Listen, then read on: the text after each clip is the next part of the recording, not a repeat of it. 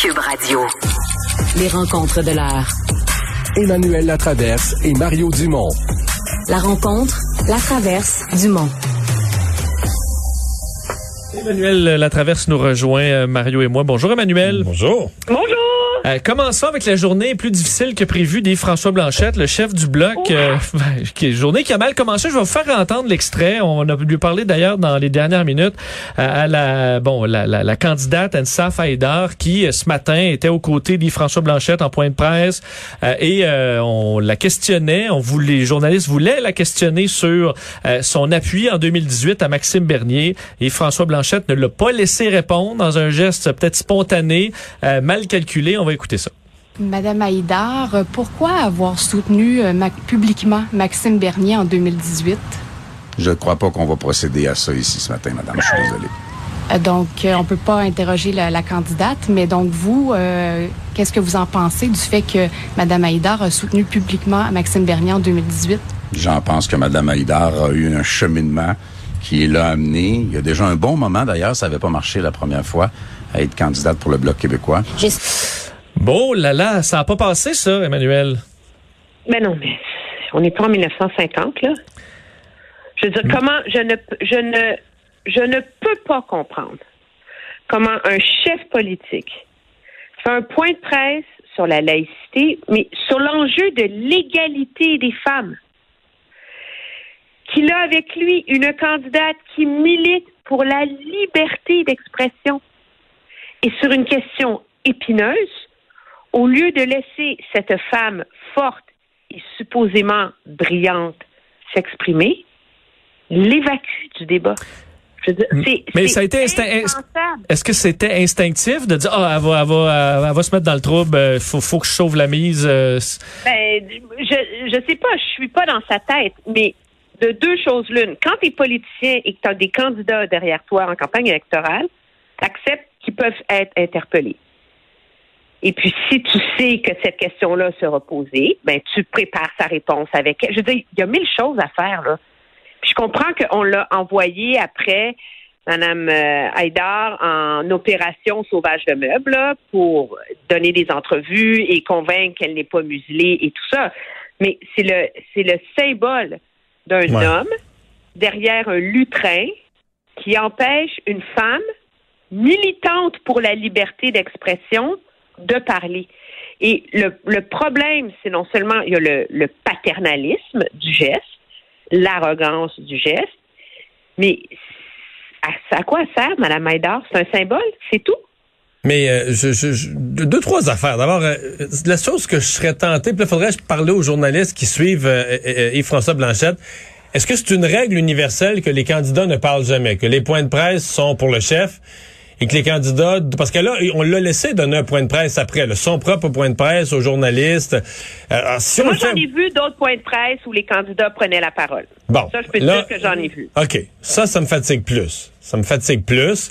Euh, moi, ce qui me frappe surtout, c'est que je l'ai eu en entrevue tout à l'heure et sa réponse à elle, elle est bonne. En fait, Yves-François Blanchet, visiblement, a donné une réponse générale parce qu'il ne connaissait pas la vraie réponse. Moi, c'est ça qui me fatigue. C'est qu'Yves-François Blanchet a donné la mauvaise réponse, ben, parce qu'il visiblement, il, il ignorait la véritable réponse à elle. C'est que en 2018, euh, elle avait mené la bataille pour la libération de Raif Badawi et les élus qui avaient appuyé cette libération-là, ben, leur retournaient l'ascenseur à leur demande. Donc, euh, Maxime Bernier avait appuyé fermement pour la libération de Raif Badawi.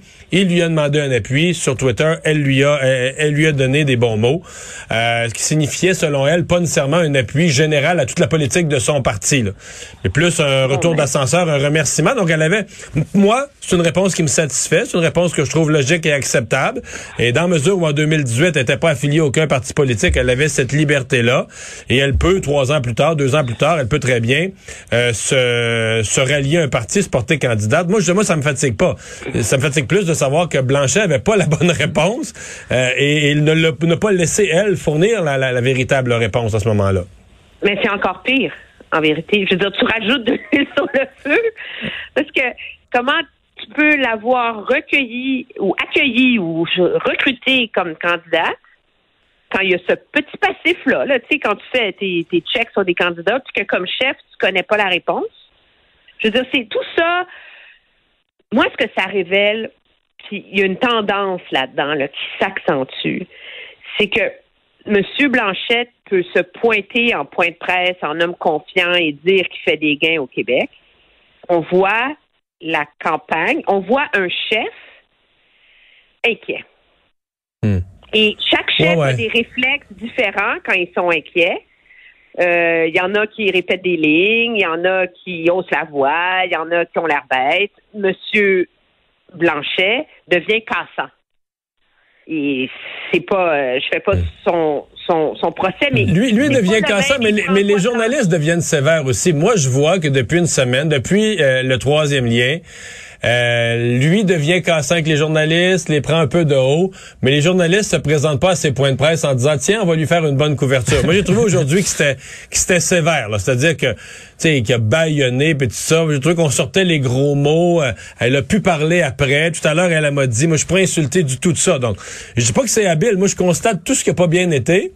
Mais je constate aussi que le jugement avec en- envers Yves-François Blanchet est un petit peu plus sévère depuis une semaine. Là. Je pense que c'est. De toute façon, il y a toujours un, débat sur le ton des journalistes sur les caravanes électorales. C'est plus difficile à faire qu'il n'y paraît pour l'avoir déjà fait. Mais moi, je pense que tous les chefs, peu importe leur couleur, doivent se soumettre à cet exercice-là.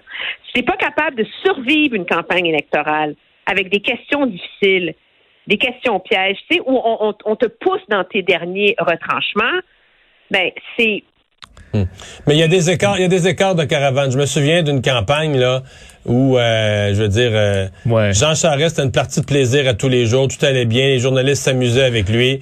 Puis nous autres, on en mangeait une à tous les jours. Puis je, veux dire, je me faisais sortir les points de presse au com- Non, mais je me faisais, pas- je me faisais sortir les points de presse au complet pour me dire, je suis fou, je suis rendu parano. Euh, Peut-être qu'il y a des questions dures à Jean Charest, puis je les vois pas. À un moment donné, je me suis fait sortir pour dire, non, non, là, ça n'a pas de bon sens. Euh, mais tu sais, il y avait un ensemble. Lui, ça allait bien, c'était beau, puis tout ça. Puis sais, jamais de questions difficiles. Quand il y en avait une, il faisait une blague, les journalistes riaient posaient, plutôt que de poser une sous-question. Puis tout le monde en parle, l'a reçu en y offrant une tisane plutôt que d'y poser Ouais. des vraies questions. Là. Fait que c'est pas vrai qu'il y a des écarts sur les caravanes. À un moment donné, les journalistes se mettent agressifs sur le dos d'un pour le détruire. Ça, ça, ça existe. Je dis pas que ça, je dis pas que ça arrive à François Blanchet, mais peut-être qu'il a couru après, parce que moi, je l'ai vu aussi, là, prendre les journalistes de haut, leur faire des petites leçonnettes la semaine passée. Fait peut-être qu'il s'est acheté, lui aussi, du, du trouble, là. Euh, Emmanuel et Moi, Mario. à date, Oui. Pour être geek et toutes les écouter, je pense que à date, tous les chefs ont à peu près la même médecine. Ben, c'est souhaitable. Je- J'apprécie Bon, entendre ça. Si ça change, je vous le dirai. Emmanuel et Mario, il nous reste juste une minute parce qu'hier, euh, tu disais, Emmanuel, j'ai hâte de voir le sondage léger parce qu'on voyait des sondages donner une tendance à la hausse à Erin O'Toole, à la baisse à Justin Trudeau. Et finalement, ben, le sondage léger confirmait à peu près le tout. Euh, en une minute, vous pensez quoi de ces nouveaux chiffres? Est-ce que ça sent la soupe chaude pour euh, Justin Trudeau? Dans mon esprit, oui. Puis je- pas à cause des chiffres d'appui euh, 34-30 là, en faveur des conservateurs. Les Justin Trudeau perd- ne gagne dans aucune tranche d'âge de l'électorat et il a perdu son avantage auprès de l'électorat féminin, qui est son pain et son beurre. Ça, c'est un immense signal d'alarme pour les libéraux alors qu'on rentre dans, le- dans le dernier droit. Ben, Moi, je vois deux, deux grosses inquiétudes pour M. Trudeau, en plus des chiffres. Là, qui, écoute, la tendance est énorme dans la mauvaise direction, mais son thème principal, c'est une sous-question du sondage que peut-être pas tout le monde a vu. Son thème principal, moi, je déclenche parce que je gère bien la pandémie, il faut continuer à gérer la pandémie selon mes termes. Mais même à cette question-là, il y a 62% des gens qui répondent mot à mot. Là. Il faut changer la façon de sortir de la pandémie, de gérer la pandémie avec un autre parti. Ça, ça devrait l'inquiéter. L'autre affaire qui peut l'inquiéter, c'est qu'il reste que présentement, c'est au Québec que ça se maintient pour lui, pour M. Trudeau. C'est au Québec qu'il peut faire des gains en termes de sièges. C'est au Québec, c'est les Québécois là, qui, qui sont les plus fidèles à lui. Or, c'est au Québec que le vote est le moins solide. C'est au Québec qu'il y a le plus de gens qui disent qu'ils pourraient changer d'idée.